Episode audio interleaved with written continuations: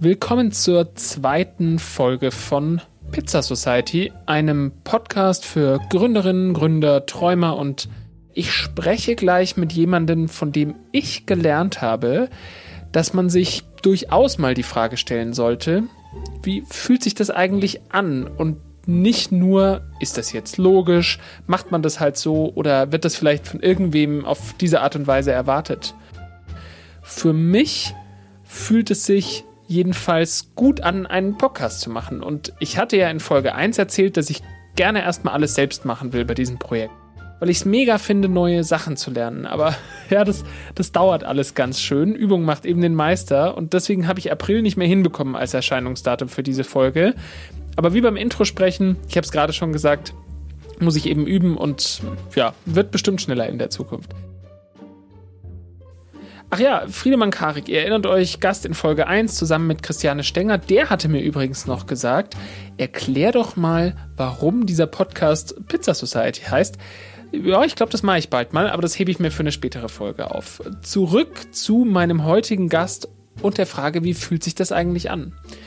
Da müssen wir mal ein paar Jahre zurückspulen. Vielleicht wisst ihr, dass ich zusammen mit zwei Freunden das Müsli-Startup bei Müsli gegründet habe. Das war 2007 und einige Jahre später, da hatten wir drei Gründer, Hubertus, Philipp und ich, da haben wir gemerkt, ja, wir waren einfach älter geworden und unser Leben hatte sich verändert und wir wollten jemanden haben, der uns hilft, die Zukunft und unser Unternehmen weiter und neu zu denken.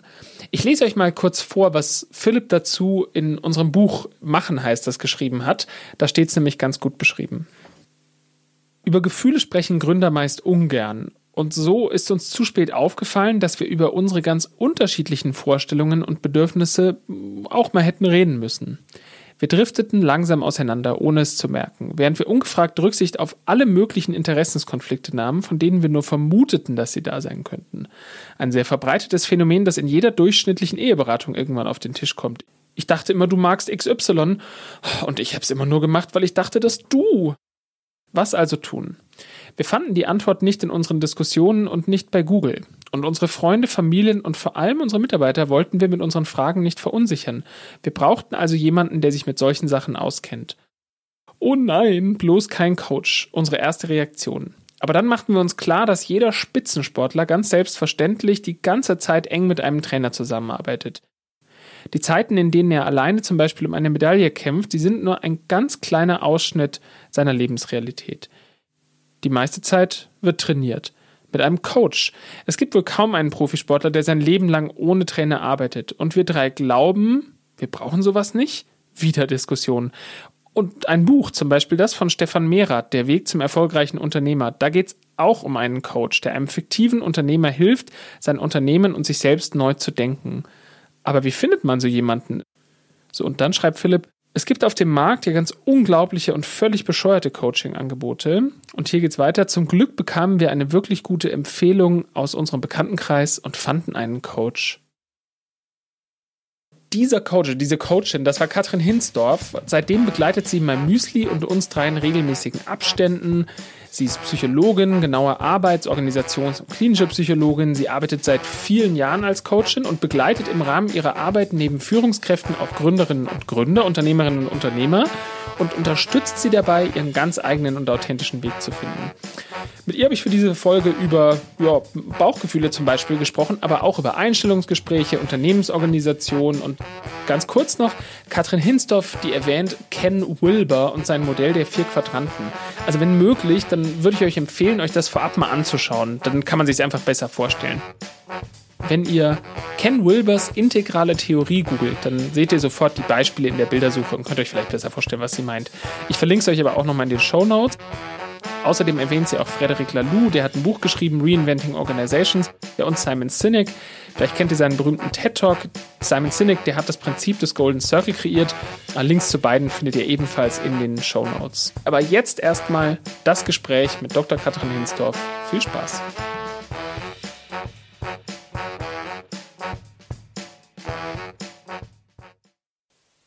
Ich weiß noch, als wir das erste Mal zusammengearbeitet haben, da haben sie relativ früh eben die Frage gestellt, wie fühlt sich das denn eigentlich an? Und das hat mich total, ja, so aus den Socken gehauen, weil normalerweise, also Gr Gründern hängt ja immer nach, dass man viel mit Excel und Whiteboards und so weiter und dann sagt jemand plötzlich, na, wie, wie fühlt sich denn das eigentlich an? Können Sie mal so ein bisschen was dazu sagen, als, als Gründerin oder Gründer, wenn ich vor Entscheidungen stehe, ja, es gibt ja viele Dinge, die, die sich wahrscheinlich erstmal komisch anfühlen, aber wie, wie kann ich denn rausfinden, ist das jetzt ein gesundes Kribbeln oder ist das wirklich ein Indikator, ups, da muss ich aufpassen, das ist vielleicht die falsche Entscheidung? Ja, wie fühlt sich das an? Genau, das ist eine, eine Frage. Also als Coach stellt man ja viele Fragen und natürlich ist am besten auch Fragen zu stellen, die so eine Wirkung haben wie jetzt bei Ihnen. Also ähm, ja, im Coaching habe ich gerne so ein, so ein so ein Bild vor Augen. Ich, ich würde gerne vielleicht mal kurz dieses Bild schildern, um dann so, so reinzugehen, welche Fragen kann man sich selber stellen, um, um seinen Weg zu finden. Ich schaue im, ich arbeite im Coaching sehr, im, ja, ich betrachte ein sehr komplexes System, um so die Zwiebel abzuschälen, um dann zu gucken, was ist jetzt wirklich der zentrale Punkt, an dem wir arbeiten. Und das ist ein Bild aus der integralen Theorie von Ken Wilber. Das sind so vier Quadranten, kann man sich vorstellen. Ja, also so ein Fensterkreuz. Und auf der linken ähm, Spalte schaue ich immer das Individuum an und auf der rechten Spalte schaue ich immer das Kollektiv an, also das Team, die Umgebung, die Organisation. Und in der oberen Zeile schaue ich auf das, was man im Außen beobachten kann. Und auf der unteren Zeile schaue ich auf das, was man im Inneren erfahren und, und irgendwie hervorholen muss. Ja. Und wenn man die vier Quadranten befüllt, dann habe ich beim Individuum zum einen das Verhalten und zum anderen anderen die Psyche. Ähm, in der Psyche sind Gedanken, Emotionen, Bedürfnisse, Werte. Das ist das, was ich nicht sehe, was aber das Verhalten steuert. Ähm, und bei Strukturen und Prozesse habe ich die, ähm, also auf der rechten Seite habe ich beim Kollektiv zum einen die Strukturen und Prozesse, die ich beobachten kann und zum anderen die Kultur, die ich auch wieder nur erspüren, erfahren kann, was eine Atmosphäre ist. Und im Coaching schäle ich die Zwiebel ab. Ja, wenn ich zu neuem Verhalten kommen möchte, wenn ich Entscheidungen treffen möchte, muss ich meine Psyche kennen. Ich, ich muss ins Reflektieren gehen. Ich muss mich erfahren, erspüren. Ja, ich muss wissen, was mich leitet und muss entscheiden, was mich leiten soll. Und ähm, im Kollektiv muss ich schauen, befinde ich mich in einer Umgebung, die mich auch frei entscheiden lässt. Also in welchen Strukturen und Prozessen bewege ich mich, ähm, in welchen Teamkonstellationen, in welcher, in welchen Kulturen, ja, und fühle ich mich da wohl. Und ähm, diese Fragen muss ich mir selber stellen in einem permanenten Reflexionsprozess. Deswegen ist für mich auch wirklich Coaching die Methode, um wirklich anhaltende Entwicklungen zu ermöglichen, weil es ist ein Prozess, es ist keine Einmalveranstaltung und die Klienten lernen auch mit diesen Bildern zu arbeiten und sich selbst zu erforschen. Und so geht es eben auch darum, will ich, will ich gründen oder nicht. Und ich, ich habe oft äh, Klienten, auch, auch Menschen, die vor mir stehen und die so Glaubenssätze im Kopf haben. Also das ist der Punkt in der Psyche, ja, in dem Quadranten Psyche, wo die so sagen, Mensch, nach dem Studium, ich gehe erstmal zu McKinsey und dann. Ja, dann gehen sie in ein Unternehmen und sagen sich, erst noch mehr Geld und dann Freiheit. Dann sagen sie sich, oh, wenn ich jetzt etwas riskiere, etwas eigenes gründe und ich scheitere, dann ist meine Karriere ruiniert, ja. Und das sind so Glaubenssätze, so Themen, die wir im Kopf haben, die uns irgendjemand da einpflanzte und äh, wo es wirklich darum gilt, die zu hinterfragen und sich zu fragen, ist das wirklich wahr? Sind das die Sätze, die mich leiten sollen? Sind das Sätze, an denen ich auch glaube, ja? Ähm, ist das jetzt etwas, was ich wirklich tun möchte, ja. Und äh, ja, das sind erstmal so, so die ersten Herangehensweisen. Also ich stehe ganz am Anfang eines Startups. Ich stelle mir die Frage, ah, gründen, das fühlt sich gut an. Jetzt habe ich aber dieses Kribbeln. Jetzt kann ich mir vielleicht auch noch kein Coaching leisten und ich mal mir vielleicht auch nicht jedes Mal die Quadranten von, von Ken Wilber an die Wand. Was sind denn aus Ihrer Erfahrung heraus so erste Schritte, wie, wie lerne ich denn so in mich reinzuhorchen, ob ich auf dem richtigen Weg bin oder ob ich auf dem falschen Weg bin? Oder gibt es da einfach keine einfache Antwort auf diese Frage? Ja, also so, so einfach ist es nicht. Also ich sag mal, erstmal um zu gründen, ich brauche erstmal eine Idee. Ja, das ist erstmal schon das Erste. Und ich, ich sehe viele Klienten auch, also ich begleite zwar im Moment hauptsächlich Gründer, aber ich habe ja vor Jahren vor allem Führungskräfte aus Konzernen begleitet und habe da auch nach wie vor Klienten und viele haben den Wunsch, ich möchte gerne was eigenes, ich möchte gründen, aber habe gar keine Idee. Das heißt, ich brauche erstmal überhaupt eine Idee. Ähm, oder andere, die, die lassen sich dann von Investoren ansprechen, wo dann die Investoren irgendeine Idee haben und dann irgendeinen CEO versuchen zu finden.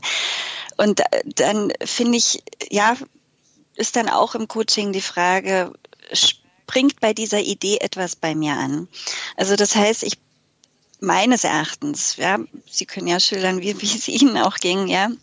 Meines Erachtens, wenn ich wirklich etwas gründen will, muss ich eine Idee haben, zu der ich wirklich eine innere Verbindung spüre, wo ich sage, auf die Idee habe ich Lust, das will ich in die Welt bringen, ich bin hier bereit, etwas zu riskieren. Äh, das ist richtig, richtig cool. Ich denke Tag und Nacht, ich stehe schon früh auf und denke nach, wie kann ich aus dieser Idee was richtig cool Kreatives machen. Und da hapert es eben, wenn so, ein, wenn so ein Investor kommt und ein CEO sucht und derjenige sagt, ich möchte jetzt nur selbstständig werden, die Idee ist mir eigentlich egal. Ich habe noch nicht erlebt, dass das so wirklich funktioniert. Das ist dann, ja, ich, ich weiß nicht, vielleicht ist das auch ein Glaubenssatz, ja.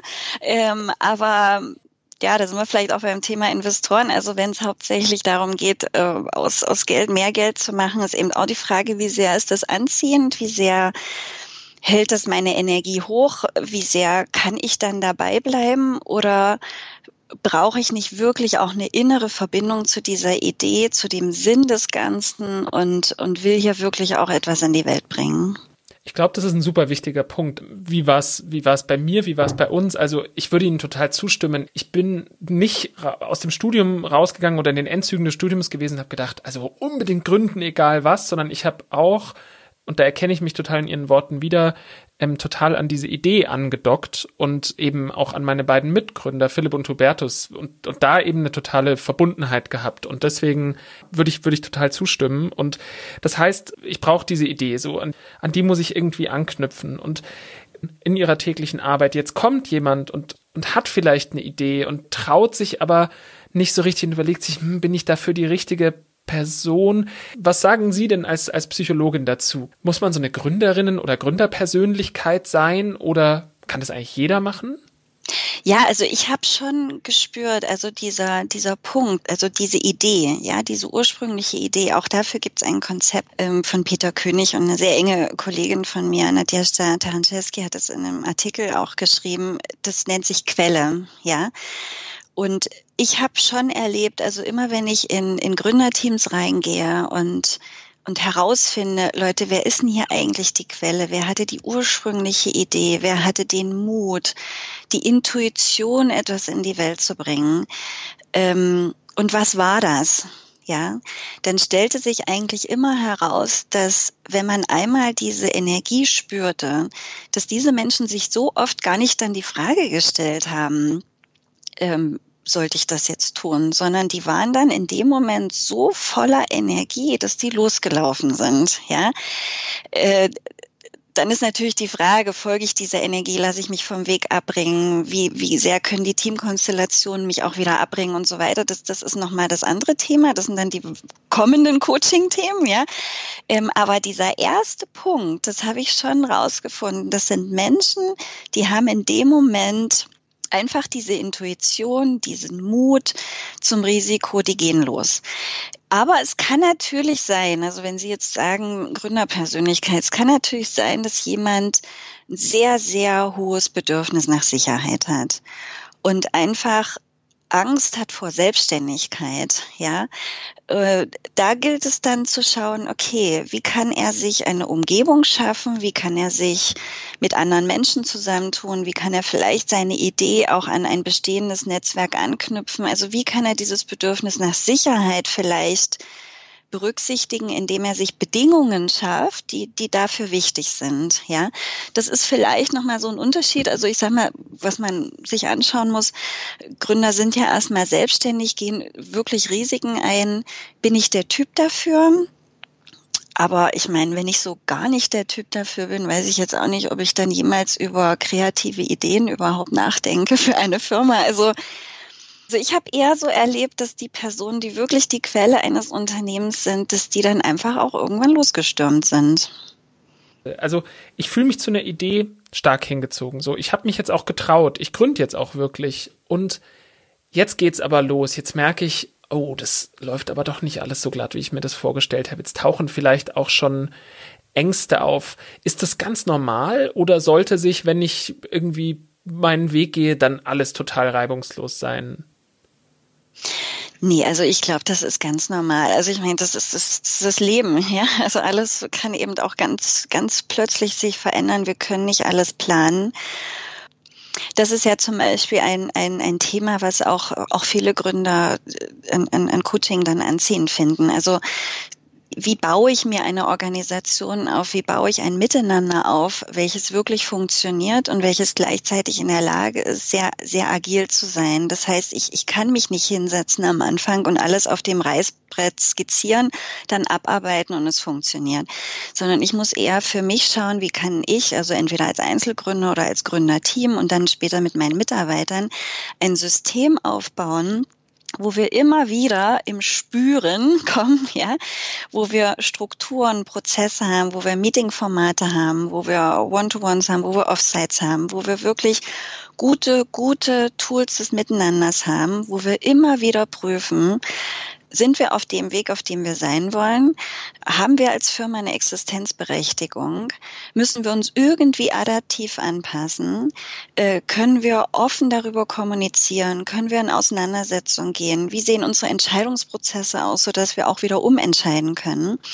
Und das ist ein, ein großes Thema auch im, im Coaching mit, mit Gründern. Gründer, ich fangen oft an als Freunde, haben eine coole Idee, starten, machen, tun, in, im Floh im Tag, ja, dann haben sie die ersten fünf Freunde um sich, ja, alle sitzen nebeneinander, die Entscheidungsprozesse sind kurz und Irgendwann haben sie nicht mehr fünf, sondern 200, 300 Leute und dann sagen sich, oh, wie machen wir das jetzt? Und oftmals ist dann leider so der, der erste Weg, äh, Abteilungen einzuziehen, Führungsebenen einzuziehen. Es entstehen dann so überall kleine Konzerne, obwohl das gerade die Gründer nicht wollten. Die wollten ja so, so coole Startups, ja.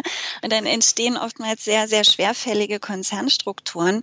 Die Entscheidungsprozesse sind langsam und ähm, und dann ist so der Wunsch, ja, wie kriegen wir das hin? Wie, wie, wie kommen wir wieder zu dieser Leichtigkeit? Wie kommen wir dazu, dass Menschen, unsere Mitarbeiter Verantwortung übernehmen, empowered sind, dass nicht alles auf unseren Schultern liegt?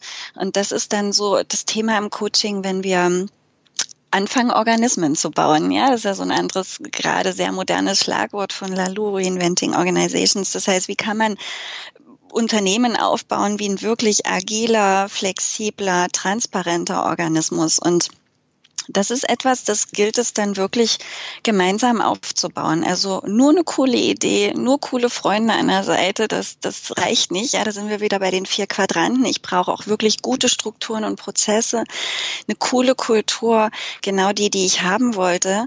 Und äh, darüber muss ich ständig reflektieren, weil sonst man kommt ganz schnell auch ab vom Weg, man äh, verliert sich ganz schnell, ja, und das ist ganz, ganz was Menschliches. Und wie kann ich mir immer wieder die Zeit nehmen zu prüfen, wo stehen wir, wo sind wir und wie können wir uns darüber wirklich gut austauschen?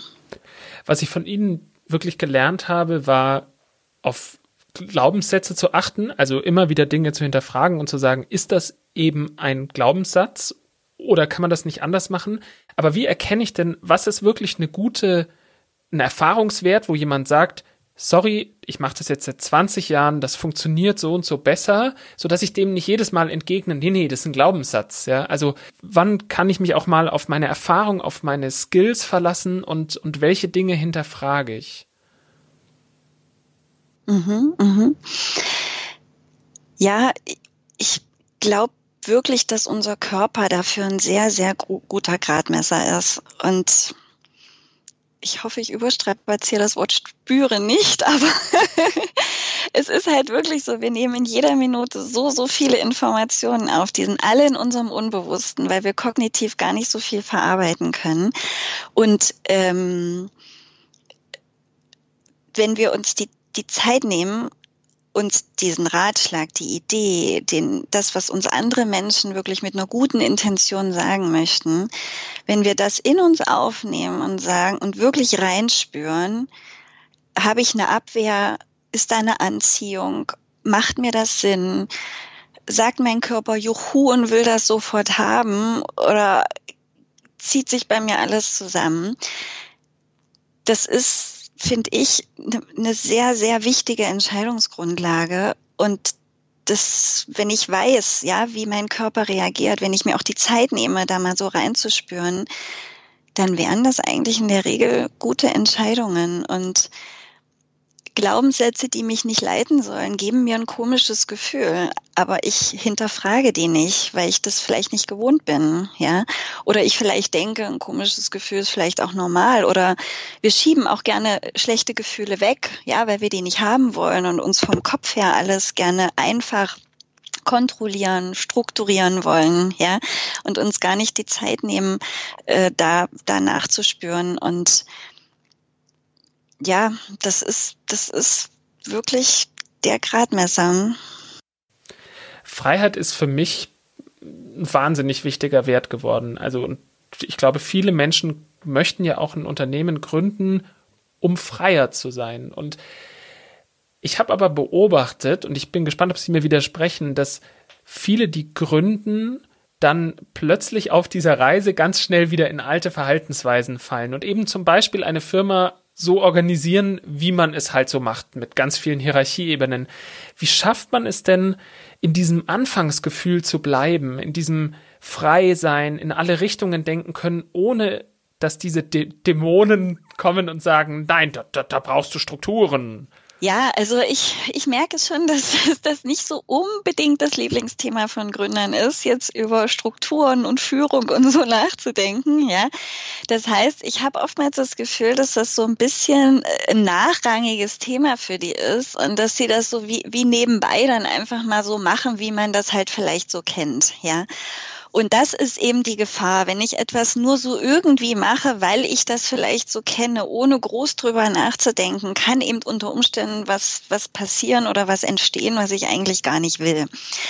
Und ähm, dadurch, dass eben Gründer oftmals auch sehr jung sind, noch nie in anderen Systemen waren, nehmen die erstmal das, was die irgendwo mal gesehen haben oder gehört haben oder was andere machen. Und ähm, sich auch hier wirklich die Zeit zu nehmen und zu sagen, ich kann noch so eine coole Idee haben, wenn das System und das Miteinander dazu nicht so aufgebaut ist, dass ich die coole Idee wirklich gut in die Welt bringe, dann kann ich auch wieder alles zerstören unter Umständen. Also ich muss dieses Thema genauso hoch priorisieren wie dieses Basteln an der Idee, ja. Und das ist etwas, hm, ja, will vielleicht auch nicht jeder Gründer. Keine Ahnung. Das ist auch die Frage, welches Team baut man sich auf? Hat man vielleicht jemanden, der da auch richtig Lust zu hat und uns da mitreißt und wir dann wirklich uns sagen, es ist genauso wichtig, eine coole Idee zu haben und genauso wichtig ist es, sich die Strukturen und Prozesse und das Miteinander so zu bauen, dass wir auch immer Spaß haben werden an dieser Idee. Ja, weil sonst ja entsteht es entsteht irgendwas, wo wir wo wir nicht frei sind. Das heißt, wenn ich Sie richtig verstehe, ich muss gar keine Angst haben vor Strukturen und so. Ganz im Gegenteil, die muss es geben. Ich muss mir nur entsprechend Zeit dafür nehmen und richtig bewusst drüber nachdenken und nicht einfach nur etwas replizieren, was ich vielleicht irgendwo anders gesehen habe. Stimmt das so? Auf jeden Fall. Es ist wirklich genauso wichtig, weil sonst nur die Idee alleine kann dann unter Umständen nicht funktionieren. Team ist ja, also ich glaube, habe ich noch nie gemacht, aber wenn ich jetzt ein paar Gründerinnen und Gründer anrufen würde und fragen würde, wie gerne machst du eigentlich HR? Macht es dir Spaß, Leute einzustellen und so? Ich glaube, da würden viele sagen, ah, das ist nicht so mein Lieblingsthema, ja. Ähm, wir müssen mal über Tipps von Ihnen da reden. Also, ich glaube, da, da, da, bra da brauchen viele Hilfe. So, wie kriegt man es denn hin? Angenommen, man will den ersten Mitstreiter, die erste Mitstreiterin einstellen. Ja, wie finde ich denn Leute, die zu mir passen und die auch zu meiner Idee passen? Ja, ja, das ist ein wichtiger Punkt. Wie, wie führen wir so ein Gespräch? Ja, ähm, und, und klassischerweise wird oftmals immer erstmal nach Fähigkeiten ausgewählt. Ja, ich brauche die und die Fähigkeiten, ich brauche äh, das und das Wissen von irgendeiner Person. Und äh, klar, ich habe ein Gespräch und gucke, ob irgendwie noch die Chemie stimmt. Aber es wird sehr selten darüber gesprochen, wie wollen wir eigentlich miteinander arbeiten? Wann bist du so richtig gut? Wann bin ich so richtig gut? Wie stellen wir uns Teamarbeit vor? Wie sprechen wir miteinander? Was sind unsere Werte auch im Miteinander? Darüber wird sehr, sehr selten gesprochen. Und ich kann darüber auch nur sprechen, wenn ich es mir selber überhaupt erstmal bewusst gemacht habe. Ja, wie, wie will ich arbeiten? Wann bin ich gut? Wann ist für mich eine Teamarbeit eine richtig coole Teamarbeit, wo wir über uns hinauswachsen, wo wir unser Bestes geben können, wo wir Spaß haben, wo wir in den Flow kommen? Wie sieht das aus? Ja, und da male ich oft mit, mit, mit Gründern oder mit, mit Klienten dann so Bilder auch, ja, so was, was ist deine Vision und ähm, ein wirkliches Bild auch, ja, weil ein Bild sagt ja auch mehr als tausend Worte. Äh, wie, wie sieht das aus? Welche Assoziationen hast du? Welche Metapher hast du? Oder wir schauen in Vergangenheiten. Wann hast du mal eine richtig coole Teamerfahrung erlebt und was können wir daraus ableiten? Was muss gegeben sein? Wieder in dem Bild der vier Quadranten, ja, was muss gegeben sein an Strukturen und Prozesse, an Teamwerte, an Miteinander, an Verhalten, an, an, an Glaubenssätzen setzen. Und wenn man sich selbst darüber bewusst ist, dann kann man das in so einem Bewerbungsgespräch, ja, oder in so einem äh, Gespräch mit mit Leuten, die man an Bord holen will, kann man das checken, ja, und kann die anderen fragend auch reinführen, äh, um um somit ein gemeinsames Gefühl zu entwickeln, könnte das was sein, was was wir zusammen aufbauen wollen, ja. Plus, wie wichtig war dieses Gespräch und wollen wir diese Gespräche öfters führen? Und da sind wir wie bei den, bei den, bei den, bei den, ja, wiederkehrenden Gesprächen, wo man gemeinsam reflektiert, sind wir da, wo wir eigentlich hinwollen. Also, das heißt, ich muss mir, bevor ich überhaupt die ersten Teammitglieder einstellen kann, muss ich mir ausreichend ausführlich Gedanken machen, wie will ich eigentlich mit denen zusammenarbeiten? Kann man das so zusammenfassen? Ja, ausführlich schon, ja, aber mit einer Leichtigkeit. Ja, das klang jetzt ein bisschen angestrengt. Und ich weiß auch, dass das vielleicht beim ersten Gründen, äh, ja, viele machen das nicht beim ersten Gründen, aber ich merke gerade Mehrfachgründer, die ich auch habe, die sind bei der zweiten, dritten, vierten Gründung da nochmal viel bewusster, weil sie wissen, wie wichtig das ist. Ja, und deswegen kann ich es jedem auch bei der ersten, ich kann es jedem nur empfehlen, ja, sich genau zu überlegen, nicht nur die Idee, nicht nur die Fähigkeiten, die ich brauche, sondern auch, welche Menschen und welche Form des Zusammenarbeitens wollen wir kreieren. Ich glaube, ein Glaubenssatz, den man auch total oft findet, ist, ja, ja, aber ich habe keine Zeit mehr, über sowas Gedanken zu machen. Ja. Ist das was, was Sie auch oft erleben, dass Menschen sagen, ja, wäre schon wichtig, aber das schaffe ich einfach nicht. Ich habe operativ einfach so viel zu tun? Ja, das ist leider, das ist leider oft, oft der Satz, der kommt, ja. Und ich, ich kann das auch irgendwo verstehen. Nur, ja, ist die Frage, wo führt uns das hin? Und das führt uns eben unter Umständen zu, zu einem Punkt, vier, fünf Jahre später, wo man sich fragt, oh Gott, was mache ich hier eigentlich? Und das ist die Frage. Also ich habe wirklich den Leitsatz, lieber früher die Zeit investieren und damit Zeit sparen. Er ist ein bisschen wie so ein Sparkonto. Je früher man anfängt, desto schneller profitiert man von den Zinsen. Ja, ja, ganz genau. Genau. Ja, und vor allen Dingen der Weg, den man dann einschlägt, weil eben einen falsch eingeschlagenen Weg wieder zurückbaut, ja, das, das ist, das ist eben, das kostet viel mehr Kraft und Zeit, als wenn man von Anfang an wirklich bewusst, und das ist ja dieses agile Vorgehen, das kommt ja im Prinzip aus dem Scrum und sonst woher, ja, ich mache Sprints und ich mache Reflexionsphasen und ich schaue, wo stehe ich, bin ich da, wo ich sein will, muss ich umsteuern. Ja, wie, wie oft gehe ich für mich an diesen Punkt, wo ich da in mich reinhöre, wo wir uns die Zeit nehmen, wo wir das bewusst entscheiden. Und das ist ja im Prinzip dieses agile, agile Denken. Ich glaube, viele können daran, was Sie jetzt gerade gesagt haben, total anknüpfen, inklusive mir und sagen, hey, das klingt doch gut, immer wieder reflektieren. Warum fällt es uns trotzdem so schwer, uns daran zu halten? Warum warum graben wir uns trotzdem immer tiefer manchmal in irgendwelche Strukturen ein und, und finden da einfach den Weg nicht richtig raus? Ja, ich glaube, wir sind noch alle sehr geprägt, auch von, von dem Zeitalter, sage ich mal. Also wenn wir jetzt auf Lalu gehen, dann, dann sind wir ja immer noch gerade in den Konzernen auch in so einem Zeitalter von, von Planung. Ja, da werden drei, vier, fünf, zehn Jahrespläne gestrickt. Das heißt, dem inneren Glauben, ich kann alles planen, ich kann alles vorhersehen und ich muss es nur gut genug können und dann ist klar und dann arbeite ich den Plan ab. Und so sind wir irgendwie alle immer noch geprägt. Das heißt, wir haben gerne einen Plan, wir haben gerne eine Sicherheit und wir möchten den dann auch einfach nur abarbeiten. Wenn wir auf einmal umsteuern müssten, dann ist es erst wieder so ein Moment der Unsicherheit. Und damit muss man umgehen können. Und ich glaube, unser natürlicher Impuls ist, diese Unsicherheit auch erstmal zu vermeiden, nicht reinzukommen in diese Unsicherheit. Weil dann ist erstmal wieder ein Gefühlsdurcheinander, ja. Dann muss ich wieder, dann muss ich Flexibilität zeigen, dann muss ich umplanen, dann, dann kommt vielleicht wieder alles durcheinander, dann muss ich in Kommunikation, dann muss ich wieder in Auseinandersetzung. Und das ist oftmals etwas, dieser, diese, diese Momente der Unsicherheit, die versuchen wir Menschen, glaube ich, leider immer noch sehr oft zu vermeiden. Wir sind immer noch geprägt von, von Planen und du musst nur gut planen können und abarbeiten. Punkt. Ja. Ähm, ich glaube aber, je mehr wir gewohnt sind, flexibel zu sein. Und ich merke das gerade jetzt in dieser Zeit. Menschen, die eh auch gewohnt waren, flexibel zu sein, sich auf Neues einzustellen, die kommen dann auch mit solchen Situationen nochmal anders zurecht. Die können sich auf ihre Fähigkeiten verlassen, wirklich flexibel und agil zu sein. Die haben für sich was an der Hand, damit umzugehen mit dieser Unsicherheit. Die wissen, wie sie, wie sie das bemerken. Sie wissen, was sie dann zu kommunizieren haben. Sie wissen, dass es auch erstmal ein Moment ist, wo sie nicht wissen, was als nächstes zu tun ist. Aber sie wissen aus der Erfahrung, sie kommen aus diesem Moment wieder raus. Und das gibt innere Ruhe.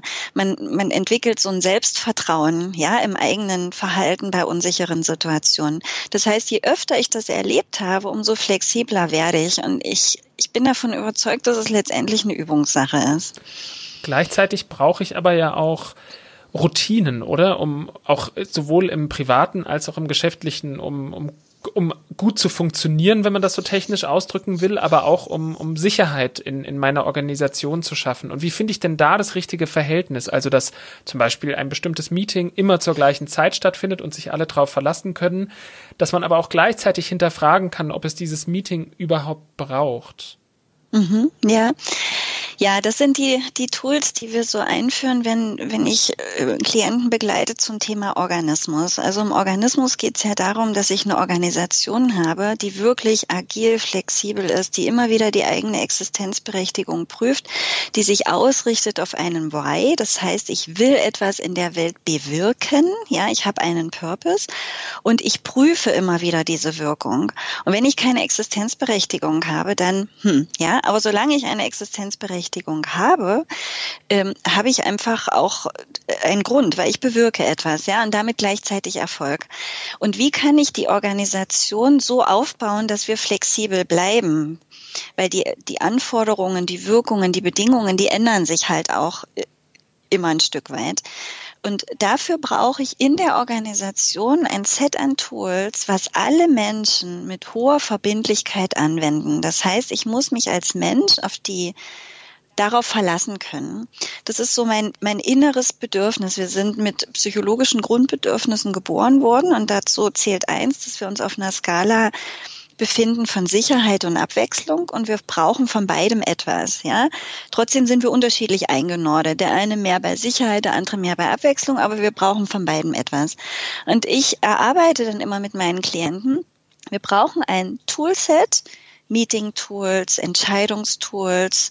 Wir brauchen ein transparentes System von Rollen, ähm, was alle Mitarbeiter anwenden, worauf ich mich verlassen kann. Und dann kann ich mit allen zusammen hochflexibel sein, weil dann können wir uns auf die Inhalte konzentrieren. Ähm, gleichzeitig gibt es bei jedem Meeting-Tool Reflexionsphasen. Ähm, was, was hat gut funktioniert, was wollen wir das nächste Mal anders tun. Es gibt äh, eigene Meetings, wo wir immer an den Rollen und an den Strukturen und Systemen bauen. Das heißt, es wird alles stets und ständig hinterfragt, aber mit den Tools, die wir vereinbart haben. Da kann ich einfach meine Führungskraft kommen und sagen, so, du kriegst jetzt hier eine andere Rolle im Unternehmen. Ja, also aus einer Machtstruktur heraus, ja, wie wir es eben oftmals in hierarchischen Strukturen kennen. Das ist in Organismen nicht möglich. Das heißt, ich muss mich auf Strukturen und Prozesse verlassen und gleichzeitig immer wieder reflektieren. Was tun wir hier? Und ähm, machen wir das, was wir machen wollen. Und alle im System lernen das. Also es ist eine Selbstverständlichkeit nachher. Aber es ist für alle erstmal auch ungewohnt, also es ist ein Lernprozess. Und ich glaube, das ist ein super wichtiger Punkt. Wir, wir haben es ja schon öfter erwähnt, sich immer wieder die Frage zu stellen, zur Seite zu gehen, ist das, was ich tue, gerade das, was ich auch wirklich tun möchte?